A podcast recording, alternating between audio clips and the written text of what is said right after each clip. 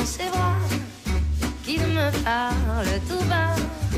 Je vois la vie en rose. El ladrillo, el programa divulgativo de Radio Vitoria sobre arquitectura y urbanismo. De tous les jours, mais moi, ça fait quelque chose. Volvemos sobre un asunto tratado anteriormente, construcción de terrazas en viviendas que no las tienen. La novedad es que el ayuntamiento ya cuenta con la norma que las regula y autoriza. Hay interesantes novedades concretas que comentarán nuestros arquitectos colaboradores.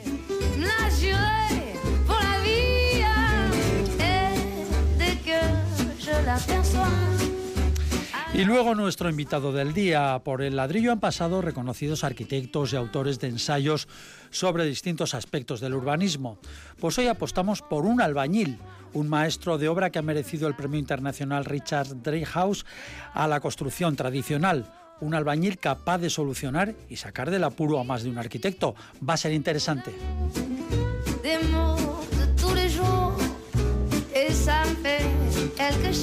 Bueno, tampoco es que busquemos un duelo arquitecto y albañil. Nuestros imprescindibles colaboradores, eso sí, los arquitectos y urbanistas Pablo Carretón y Fernando Bajo, ya están preparados para otro programa. Bienvenidos a los dos, un saludo. Buenas. Buenas. De la calidad del sonido se encarga Pachi Meave, en el micro Paco Valderrama.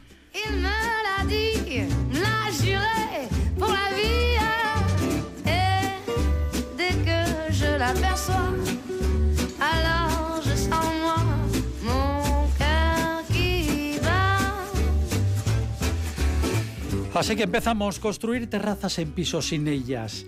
Hemos hablado del asunto en un par de ocasiones aquí en el ladrillo desde un punto de vista pues bastante general. Ahora volvemos a la carga porque se puede afinar mucho más. Vitoria ya tiene una norma específica. Faltan algunos trámites, es verdad, pero seguramente entrará en vigor el año que viene. Es una iniciativa del Partido Popular apoyada por el gobierno del alcalde Hurtaran.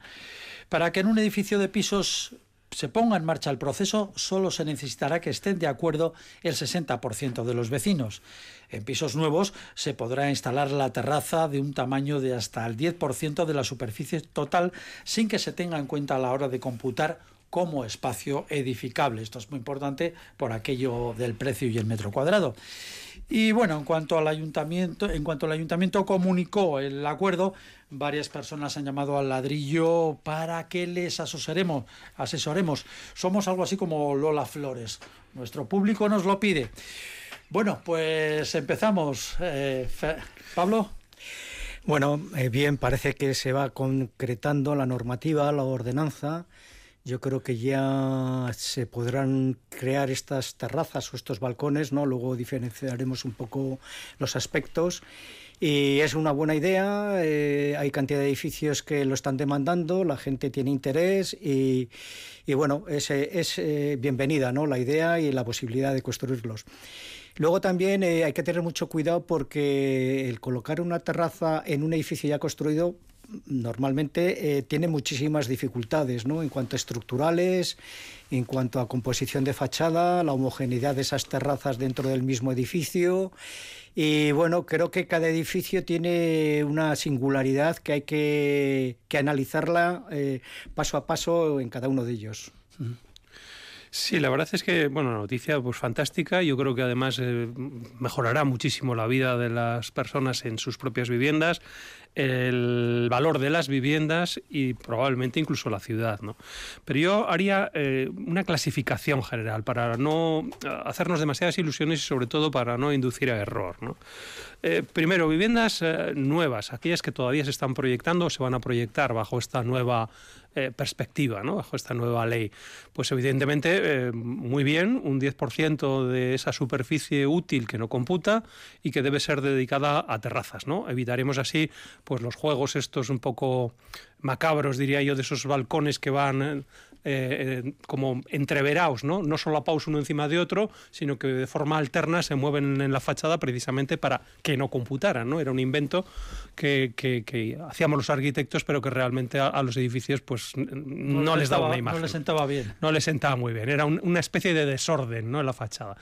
Bueno, pues perfecto. Eh, cuando una vivienda es nueva se puede empezar eh, planteando el asunto. Pero, perdón, una, una, cuestión. Eh, eh, señor Bajo, eh, es estamos hablando de edificios que están sin construir.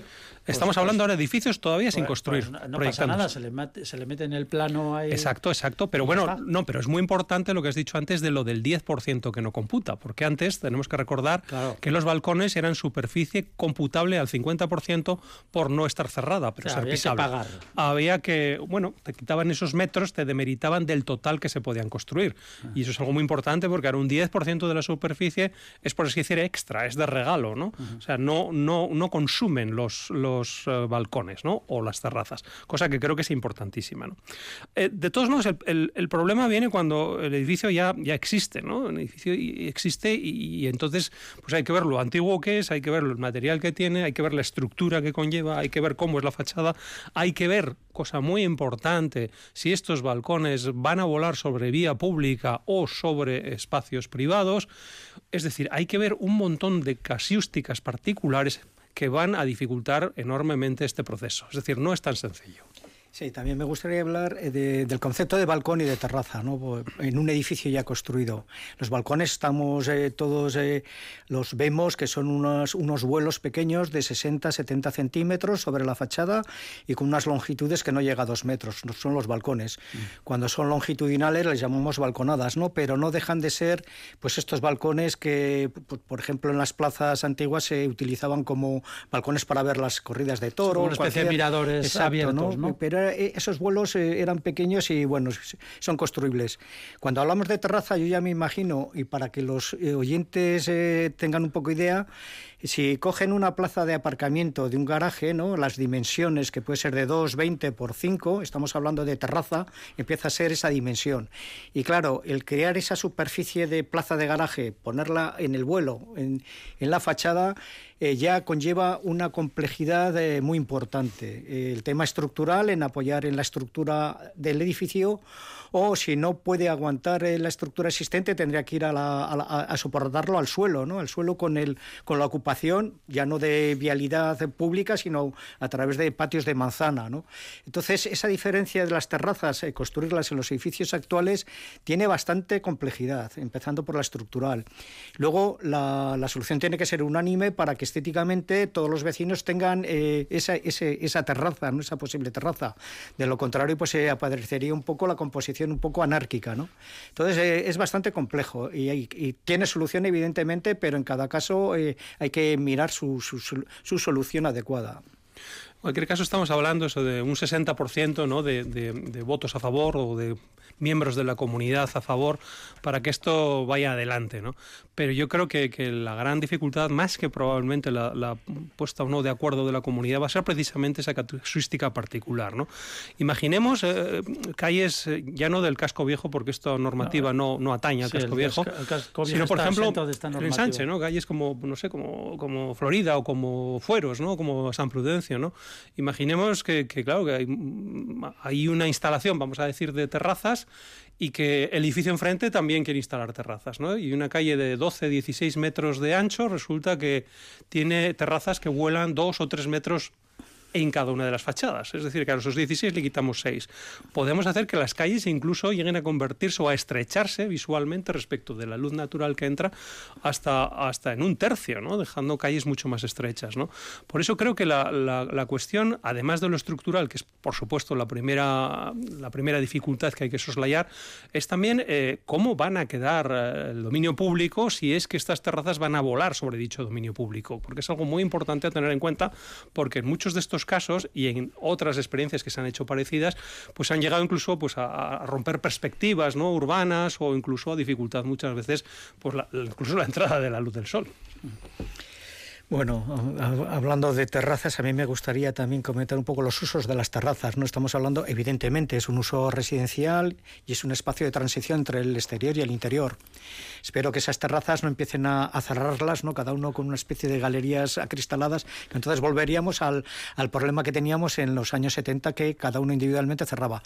Pero volviendo a los usos, las terrazas a lo largo de la historia, voy a dar unos, unos, unos ejemplos de, de, de cuál era su uso. ¿no? Era de recogida de agua. En la época se recogía el agua, el agua, el agua de lluvia se almacenaba, eran las terrazas. Era también eh, acceso, acceso a las viviendas se, se hacía a través de un hueco que estaba en estas terrazas y se accedía por el techo a estas viviendas. Eran observatorios astronómicos. Ahora actualmente son paneles solares también. En tiempo de guerra son baterías antiaéreas. Eh, en Japón con las inundaciones también es la forma de salvar y esperar a que lleguen la, evacuación de, estos, estos habitantes.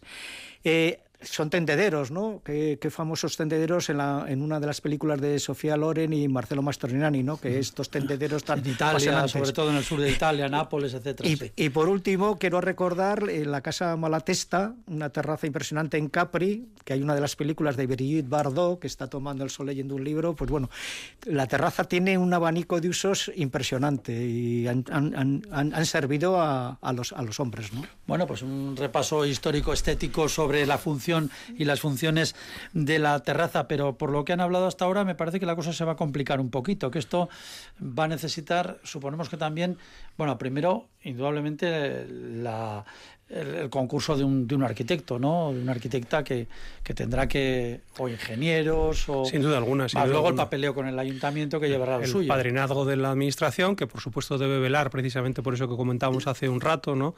Y, y sobre todo, pues, eh, bueno, el, realismo, ¿no? De las cuestiones que, que, los edificios son como son y algunos, pues, permiten ciertas intervenciones y otros no, ¿no?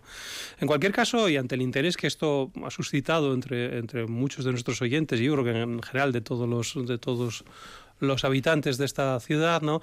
Es, es precisamente sobre los edificios que ya están, es decir, sobre edificios existentes, ¿no? Yo creo que es eso, porque los otros se va a solucionar relativamente ah. fácil y como hemos dicho es una gran noticia, ¿no? Claro, sobre los edificios existentes yo lo primero que haría es, es ver las posibilidades de todos esos patios de manzana, de todas esas traseras, de todos esos lugares que siendo privados y que por lo tanto permiten estos Ya no hablamos de la fachada que da la calle, no la fachada vamos a aprovechar patios. Eso, vamos a aprovechar o fachadas posteriores o elementos sobre mm, las típicas eh, terrazas que tienen los locales comerciales en planta baja, etcétera, etcétera. ¿no? Yo creo que aquí es donde está el verdadero reto. ¿no? Y si eso una comunidad de vecinos lo tiene, y además lo tiene con una buena orientación, desde luego es una magnífica noticia porque ese es el comienzo de toda esta... Precisamente una de las llamadas que hemos recibido, una de las inquietudes que tiene eh, uno de nuestros oyentes, habla de la calle, no quiero dar demasiados detalles, pero bueno, habla de la calle General Álava, de la trasera, que hay un patio enorme, precisamente donde todo el jaleo este de Urtein, eh, el proyecto ese que fallido que no se está llevando a cabo, que da también en la trasera del teatro principal, bueno, hay unos patios ahí fantásticos, un patio fantástico y, y esta persona dice, pues ahí podría, podría ser también, ¿no? Eh, sin duda, sin duda. Yo, vamos, desde luego todos los patios de manzana del ensanche, que son muy hermosos, eh, son susceptibles de estas actuaciones. Ahí ya será un problema, vamos a decir, entre particulares, ¿no? Para lograr estos vuelos o estos apoyos o estos elementos que necesitan las, las terrazas, ¿no? O las galerías que se vayan a instalar. Pero en cualquier caso, yo creo que ahí es donde está realmente el reto, ¿no? Y además creo que debe ser un reto, vamos a decir, casi común. Yo no diría de comunidad en comunidad, ¿no? sino diría de, lienzo de fachada a lienzo de fachada, ¿no? Para que haya un tratamiento común de todas esas fachadas. varios portales ponerse de acuerdo. Eh, bueno, sí, sí, pero claro, el asunto es que normalmente estas fachadas a patios de manzana son eh, peores, ¿no? Están más descuidadas que las mm. principales, ¿no? Entonces, precisamente por eso, estas intervenciones yo creo que pueden incluso dignificar esas fachadas, además de, por supuesto, dotar de terrazas. Sí, también condicionado por los, por los fondos o los retranqueos que tienen esas fachadas con respecto a la, a la, fachada interior de, los edificios. Pero bueno, de todas formas yo creo que es bienvenida sea la, la, posibilidad de crear estas terrazas, me parece una idea estupenda. Y por otra parte se estaba hablando de unos costes entre 12 y 18 mil euros ¿no? por, por terrazas, ¿no? es un dinero bastante importante. Yo sí que me gustaría que la propia administración crea o subvencione o a fondo perdido o minimice un poco los costes de licencia, etcétera, para que si vemos que es factible, que es necesario crear estas, eh, estas terrazas, que por lo menos los, los habitantes de estos edificios tengan una mínima ayuda, unos créditos blandos o, o unas cantidades a fondo perdido que me parece que, que es interesante. También nos han comentado desde, desde la REIN la zona esta de, de Vitoria, que son bloques de, de viviendas, son bloques de, y son nuevos, bueno, nuevos, tienen unos años, pero bueno, pues es la zona nueva de Vitoria, con Salburúa, Zabalgana, esta zona de la Rein, y también nos han dicho aquí si sería posible en estos edificios? Mm, posible es, es, posible, siempre es posible. El problema es que hay que cuantificar realmente eh, si merece la pena o no, no. Yo, respecto a los números que se dan, no sé, me parece un poco aventurado, la verdad, porque creo que, que es que la casuística es tan dispar que, que sería muy difícil dar una horquilla así porque, porque sería engañar ¿no? a la gente. Yo creo que hay que estudiarlo mucho más a fondo, igual es menos o igual es más. ¿no? En cualquier caso, lo que habría que decir es que, eh, bueno, dentro de esta posibilidad, cuanto más nuevo sea el edificio, en principio, más susceptible será de soportar estas cuestiones, ¿no? por los temas estructurales, las normativas más modernas, las capacidades portantes mayores que tienen las estructuras, etcétera, etcétera. ¿no?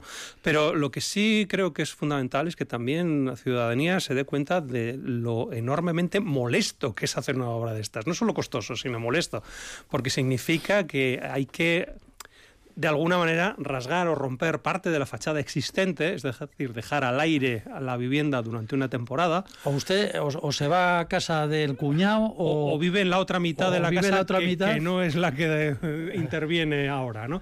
Entonces es, es, una obra complicada, compleja y además que probablemente haya que levantar suelos, haya que intervenir en cuestiones estructurales, haya que dar continuidad a ciertos forjados, elementos horizontales estructurales para estas terrazas. Bueno, mm, es, es relativamente eh, incómodo como todas las obras, pero cuando ya interviene estructura, pues un poquito más, diría.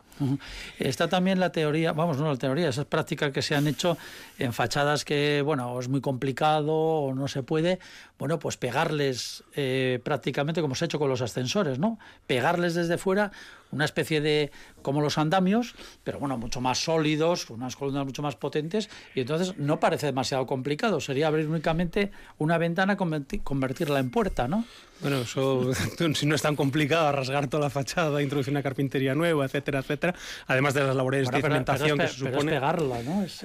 sí, pero bueno, eh, el caso más famoso de esto es precisamente ese que fue premio Mies van der Rohe, sí, de Burdeos, ¿no? de la Catón citamos que, que hemos hablado aquí, que en realidad es crear una crujía más, que es decir, como un ¿Qué, ancho qué, más. ¿Qué es una crujía? Una crujía es un eh, trozo de forjado, de piso, más del propio piso que ya existe. Es decir, darle continuidad a lo que ya existe, pero de forma independiente. Mm. Para eso, junto a la fachada se lanza un pilar hacia arriba y alejado de la fachada como límite de esta terraza se lanza otro y se crea como un nuevo pórtico que es el conjunto de terrazas.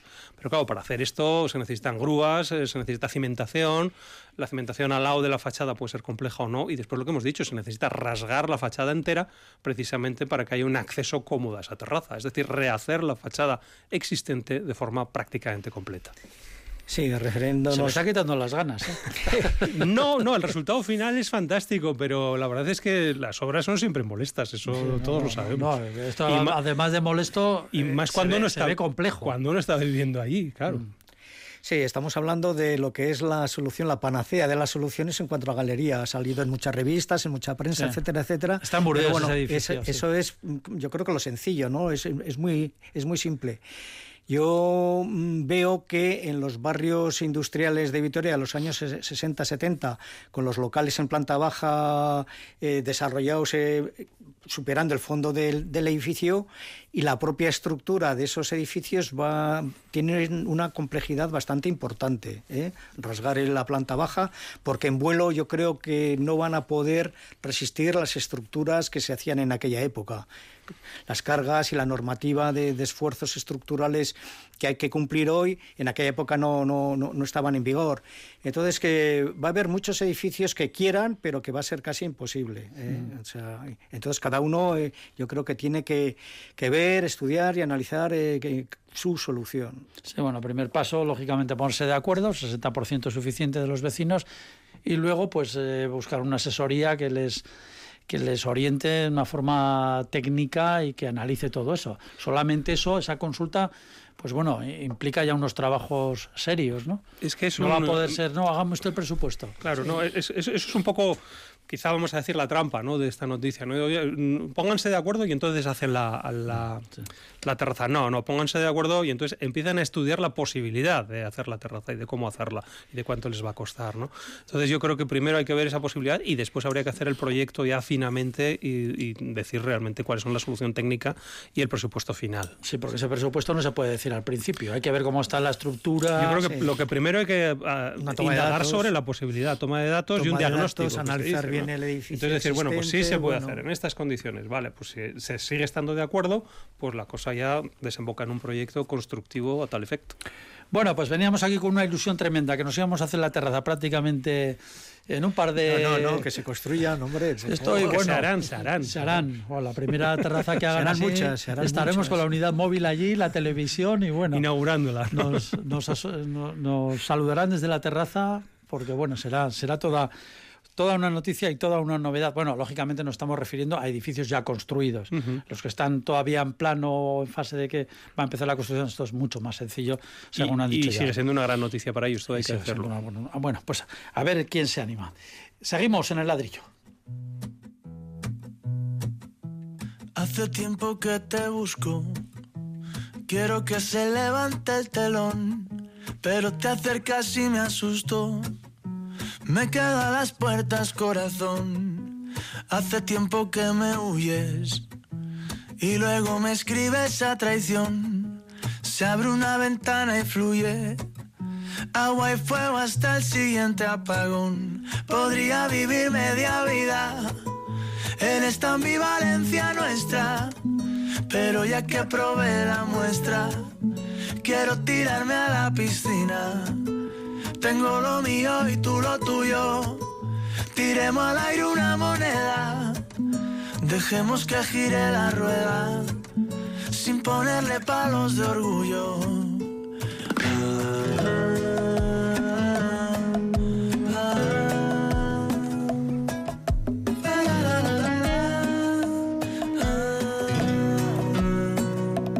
Hace tiempo que camino solo por una vereda. Ya no creo en el destino y me cuesta llamarte compañera. Escuchas El Ladrillo, historias, proyectos y polémicas sobre arquitectura.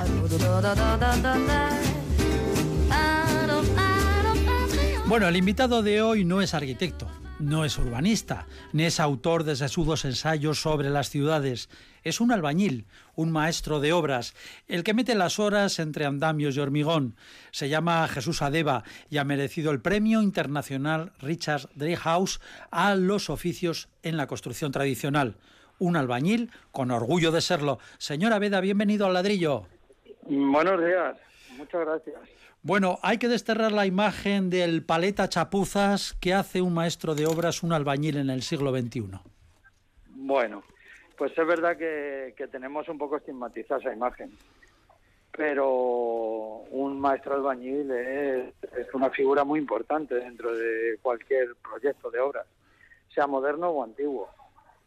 Con la complicación cuando trabajas en patrimonio es que trabajas con elementos que ya están constituidos y construidos, entonces tienes que interpretarlos. Y eso al final es una experiencia de obra, que la desempeña el maestro de obras. ¿Le gusta más trabajar en obra nueva o en la restauración de un antiguo edificio?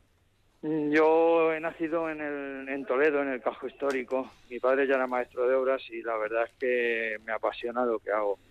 Volver a recoger esa herencia de conocimiento que teníamos antigua y ponerla en valor.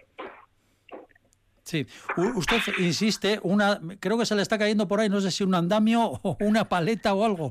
No, no, es que, es que me pilla, bueno, es una historia que, casualmente he tenido que traer a mi hermano al médico. ah, bueno, bueno, que no sea nada. Usted insiste en que un edificio hay que tocarlo, explíquese. Claro, eh, el contacto con la materia al final es lo que nos hace conocedores de lo que tocamos y de cómo funciona. Por eso la teoría es, puede ser una base, pero el conocimiento de, de, la práctica es lo que te hace conocer en su totalidad eh, el tema de la albañilería y de, de, la albañilería y de la construcción en general. Entonces, bueno, por ahí van los tiros, porque no se puede hablar de lo que no se ha conocido nunca ni se ha tenido experiencia sobre ello. Aquí tiene dos arquitectos que son los eh, colaboradores habituales de nuestro programa. Eh, les, los, los, arquitectos cuentan con sus consejos, con los consejos del jefe de obra, del, del albañil. ¿O no sí, mucho? Sí, sí, No, no. Eh, nosotros entendemos el proyecto como algo a cometer en equipo. realmente el maestro de obras es una pieza de el desarrollo de la obra. Arquitecto, aparejador, arqueólogo, pues en Toledo lógicamente no trabaja, sin arqueólogo tampoco, e incluso restaurador, pues para consolidaciones, de elementos especiales, en fin, es un equipo, siempre es un equipo. Eh, Jesús, buenos días, soy Pablo, enhorabuena por el premio. Eh, vamos a ver, creo que tienes una profesión y un trabajo eh, ilusionante y defendiendo un poco las tradiciones de la construcción. Habla, hablando de todo esto, eh, yo te, te, quería preguntar, el ladrillo y la teja, que tienen miles de años de antigüedad, sí. ¿cómo los ves ahora actualmente con el cambio de materiales, etcétera? ¿no? Nos sorprende que sigan estando latentes en la, en la, en la construcción contemporánea, ¿no? el ladrillo y la teja. Claro, es, es muy sencillo. Realmente es el mejor material que hay realmente tenemos constatado cómo funciona la arcilla, cómo funciona la cal, cómo funciona el árido y el yeso, la piedra, la madera. Y con esto podemos seguir construyendo eternamente. Lo único que pasa es que eh, tenemos asimilado que el conocimiento de los materiales tradicionales y la arquitectura tradicional es el punto final. Y es que no es así. Es que hay que estudiar por qué hoy en día la teja es tan buena, recuperar teja antigua y colocarla. Y es porque térmicamente funciona fenomenal, es algo que está en consonancia con la eficiencia energética. Crear una capa de ventilación por debajo de la cubierta con estos materiales que al final se ponen con arcilla también, con barro, vamos, más bien con barro que con arcilla, pues eh, crea que la cubierta asuma el intercambio de temperatura a la parte más externa, que es de lo que se trata. Vamos, yo, yo hablo de, doy opiniones de lo que creo que es, ¿eh? que podré estar equivocado, ¿eh? pero a mí me funciona. Uh -huh. A mí y todas las civilizaciones lo, lo, lo tienen, es, es, el contacto con la tierra. Sí, y entonces, ¿por qué, ya no se, ¿por qué se utilizan muchísimo menos ahora? Porque el mercado es brutal. O sea, esto es un tema de producción y es un tema de que, que, creo que estamos un poco equivocados porque lo local funciona mejor que nada porque es lo que está adaptado a, al medio. Nos traemos las cosas de, de, lejos, los aislamientos, la teja autoventilante moderna que no le llega ni por asomo a, a la teja antigua bien colocada, porque ahí es donde hay que hacerlo bien. Ese conocimiento es el que o hacemos escuelas de oficios o algo para recuperarlo, para que no se pierda, o al final no vamos a saber colocar lo que se ha puesto de toda la vida y no estamos compitiendo con ese mercado tan brutal en el que el petróleo ha, ganado la partida y abarata mucho el material, pero claro, no tiene absolutamente nada que ver. El aislamiento de corcho natural al exterior haciendo SATE no tiene que ver nada con cualquier poliestireno porque el poliestireno crea unas condensaciones por transpirabilidad. Pero bueno, que de esto podríamos hablar muchísimo. No, no, no, se le ve, se le ve al albañil, pero vamos, de lo más ilustrado en lo suyo. Jesús, totalmente, totalmente de acuerdo, estamos totalmente de acuerdo contigo. Eh, yo quería hacerte una pregunta al hilo, no tan práctica, pero al hilo de, de un dicho que, que, que, tienes que me parece muy interesante. ¿no? Eh, las casas son hogares, no meros edificios. Claro. Y, y quería hacerte una pregunta, eh, ya diciendo esto, eh, acerca de muchos edificios eh, históricos vacíos que tanto en tu ciudad Toledo como en la nuestra Vitoria existen, ¿no? Que se convierten o intentan convertirse en oficinas, en esos edificios fríos de usar y tirar que tú dices, pero no en hogares. ¿Tú crees que sería una solución convertir estos edificios en hogares, en casas, precisamente para evitar que estuvieran vacíos? Sí, yo creo que es una labor que hay que hacer social. ¿Por qué? Hemos perdido eh, el vecindario, no existe. Nos hemos convertido en relaciones mm, por, por Internet, por así decirlo, virtuales, cuando el contacto es lo que nos hace sentirnos vivos. Realmente tú tienes que estar en contacto con, una, con tu vivienda, es que tu, tu hogar. Yo lo defiendo, no es una casa. Cuando tú tienes un proyecto de vida, tanto si estás solo como si estás acompañado, y te buscas tu espacio para ti, tienes que hacerte lo tuyo y el espacio también se hace contigo. Eso es, es una simbiosis total. No podemos despojarlo de eso. los centros oficiales, pues al final, al que está ahí, viene a trabajar, a irse a su casa y le da un poco igual lo que tiene alrededor.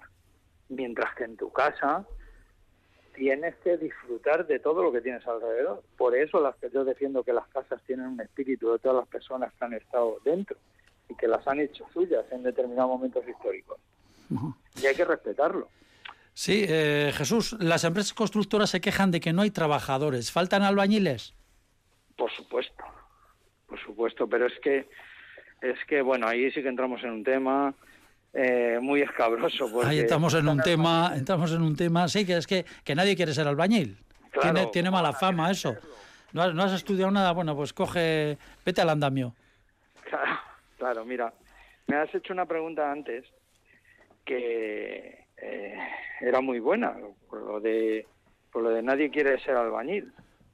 Claro, nadie quiere ser albañil en los términos en los que se trabaja y en los que se concibe a un albañil porque si dignificas una profesión, la das una posibilidad de que la gente aprenda y la valore. Pero si lo que estamos haciendo es convirtiendo a esa profesión en lo más bajo de la sociedad, nadie quiere serlo. Esto, pero no se convierte en lo oficio, la convierte en los demás, porque al final el albañil no tiene poder de negociación prácticamente en las cosas. Hay un, hay una papeleo administrativo en el que el albañil no está en ningún sitio. Entonces, claro, ¿quién quiere ser albañil? Para no pintar nada. O te gusta mucho, porque ya te digo que esto es pasional, que luego lo que te da no está pagado con nada. Yo, me pueden pagar muchísimo dinero por irme a hacer chalet o lo que quieran, que entonces dejo ese oficio, porque es que no me, no me reporta. Yo mirar el metro lo que haga, que al final es un número y que va despojado de todo, no, no le gusta a nadie. Somos seres humanos. Entonces necesitamos esa humanidad en todo lo que hacemos. El ser humano es creativo, es y estamos convirtiendo todo eso en una máquina. Entonces, bueno, pues tenemos máquinas, ya no hay albañiles que te ayudan a, a los arquitectos a, encontrar soluciones también, a interpretar qué es lo que está viendo y por qué le ha pasado. Las casas son entes vivos. Entonces me parece muy interesante cuidarlo. No cabe duda, también nos gustaría saber, lo que pasa es que andamos mal de tiempo, pero nos gustaría saber eh, mm, las técnicas tradicionales que usa, mm, como cuáles. Ha hablado de la teja, ha hablado del ladrillo, así un poco por encima y rápidamente. ¿Qué, ¿qué es lo que más no sé, llama la atención. vale, vamos a ver. Nosotros llevamos en esto toda la vida. Mi padre todavía pagaba la cal. Usamos la cal aérea, la cal hidráulica. Hay veces que consigues hidrolizar la cal simplemente con el árido, si tiene una sección de arcilla, en fin, el yeso. Hay que eh, trabajamos como se ha trabajado toda la vida. El yeso es roca calcina y punto. No y la había en todos sitios lo tenemos aquí. Es decir, no hay, no hay que las placas de pladur, pues no sé, perdonadme la presión porque yo hablo mal, pero no sé qué mierda es. ¿Sabes? Los pegamentos que tiene, el papel y todo lo que tiene, pues realmente no es necesario. estamos llegando a un punto en que es tan caro el pladur como hace un tabique. Entonces vamos a ver. Eh, que los materiales son ese tipo de materiales, los de toda la vida. Yo creo que mejor garantía no podemos tener porque están estamos rodeados de ellos. Los han dado otra forma, pero estamos rodeados. Muy bien, pues eh, muchísimas gracias Jesús Adeba. Enhorabuena por ese premio internacional Richard Dreyhaus a los oficios en la construcción tradicional. Eh, Jesús Adeba, un albañil, como decíamos, con orgullo de serlo y con un gran pozo en lo suyo, con un gran pozo técnico y profesional. Jesús, un placer y enhorabuena. Pues muchísimas gracias de verdad. Eh, os doy las gracias porque visualizar este tipo de cosas es muy importante. Gracias por vuestra labor. ¿eh? Además el programa se llama Ladrillo, fíjese. Sí, sí, fenomenal. O sea, me, habéis dado en el medio. Enhorabuena, pues muchísimas, muchísimas gracias. Un abrazo a todos. Un abrazo. Bueno, pues la importancia de, de un albañil, ¿eh? señores de un buen albañil, vamos a decir, ¿no? bueno, y casi, casi de un poeta, diría yo, ¿no? porque, porque si alguien lo siente de esa manera, desde luego es un buen profesional, ¿no? Porque realmente quiere a su profesión y a sus materiales como, como pocos. Sí, sí, la verdad es que merece la pena, tiene un mérito importante porque se están perdiendo esas tradiciones y, y es curioso porque nos gusta ir a ver edificios antiguos, iglesias, eh, casas, eh, casas agrícolas, eh, palacios, etcétera, y valoramos esas texturas de piedra, de estucos interiores, de carpintería de madera, unas puertas completamente impresionantes. Lo valoramos, lo valoramos todos, pero al final, en, época contemporánea, a la hora de, de recuperar o rehabilitar estos edificios antiguos, obviamos que, vamos, no le damos mérito a estos materiales y en cambio hay, hay personas como, como Jesús que, que, han apostado por, por, recuperar esa tradición y, le va bien, ¿no? Entonces... Le va muy bien, sí. Fijémonos que eh, este hombre, bueno, pues se ha hecho famoso porque le han dado un premio, ¿no? Sí. Y curiosamente le han dado un premio eh, auspiciado por un, bueno, por un mecenas norteamericano, de Chicago en concreto. ¿no? Es curioso que a un albañil de Toledo, que está recuperando unos oficios que llevan en Toledo milenios. Le den un premio de Chicago. Tenga que venir uno de Chicago a darle un premio para reconocer la labor que está haciendo. ¿no? esto también dice mucho de, cómo estamos, ¿no? porque realmente debiéramos ser los primeros en reconocer lo que tenemos. ¿no? y, no es así. ¿no? Entonces yo creo que esto nos debería abrir los ojos y, valorar mucho más estas profesiones que no son solo albañiles, también son herreros, son carpinteros, eh, son yesistas, hay muchos de ellos que, siguen haciendo las eh, cosas de una manera vamos, absolutamente espectacular. Sí, lo que pasa es que ustedes cuando hacen una casa, claro, ya les gustaría tener a Jesús, ¿no? Pero bueno, plazo y precio, hay una cosa ahí detrás de todo eso. No, bueno, no, son unas viviendas y venga, rápido. es el promotor al que marca un poco la, línea. Eh, volviendo con este filántropo americano, él cuenta que se quedó entusiasmado y enamorado de, los materiales que se, se, construían en la península ibérica, tanto en Portugal como en España. Y había tanta riqueza de, azulejos, de suelos, de, carpinterías de madera, estructuras de madera, etcétera, que vio y entonces intentó un poco dar, esos premios para que no se perdiesen esa tradición que tanto valor constructivo e histórico tienen todos estos edificios. Eh, yo creo que tenemos un, un, valor incalculable de, de, este, de, esta, de este tipo de construcción. Pero ustedes cuando van a, la obra, ¿qué se encuentran?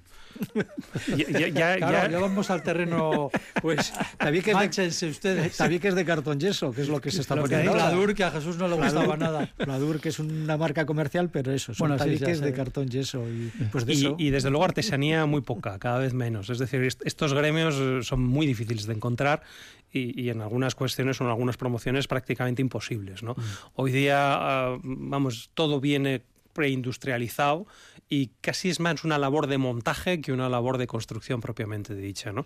Todos esos procesos que hablaba el de la cal, etcétera, etcétera. Una vez, ¿recuerdan ustedes que una vez tuvimos también un, un cantero, un cantero gallego? Sí, sí, sí, Estaba, vamos, el, hombre parecía una estrella de Hollywood, le llamaban de Londres, le llamaban pues... Sí, seguía arreglando catedrales y haciendo cosas de esas, sí, sí. Hombre, realmente son muy pocos y, muy cotizados y es verdad que en muchos lugares del mundo eh, pues estos, estos gremios están, vamos, muy valorados precisamente por, por, porque lo que hacen no lo sabe hacer casi nadie. Lo que pasa es que si tenemos un hijo o una hija, no, que quiero ser albañil, pues hombre, ¿no? Pues que sea un buen albañil o una buena albañila, evidentemente, la mejor. Y entonces ganará mucho dinero y será famoso. Y le darán premios. Es que hay que valorar los materiales antiguos, cómo se construía, hay que valorarlo, hay que incentivarlos. ¿Recuperarlos? Y exacto, o sea, quizás ese esfuerzo económico, porque se están perdiendo los, los gremios. Aquí en Vitoria faltan albañiles, faltan encofradores, faltan cantidad de, de de, disciplinas que sí, que, que, que, se están que se están perdiendo. Entonces habría que incentivarlo habría que intentar ayudar y volver a recuperar estos estas estas estructuras estos edificios. Y hay otra segundos, cosa, otra cosa importantísima que ha dicho Jesús. Además esta arquitectura tradicional esta construcción tradicional es la más sostenible y eficiente de todas. Nos estamos volviendo locos con la eficiencia energética y resulta que un tejado de teja árabe bien puesto es muchísimo mejor que cualquiera de, las capas de inventos eh, químicos que echamos ahora a las obras. Bueno, pues todo un ejemplo y todo, toda una lección de, de vida y de construcción. Fernando Bajo, Pablo Carretón, muchísimas gracias por haber estado con nosotros, a todos ustedes también. Y nada, más ladrillos la próxima semana. Agur, gracias. Un saludo. Un saludo.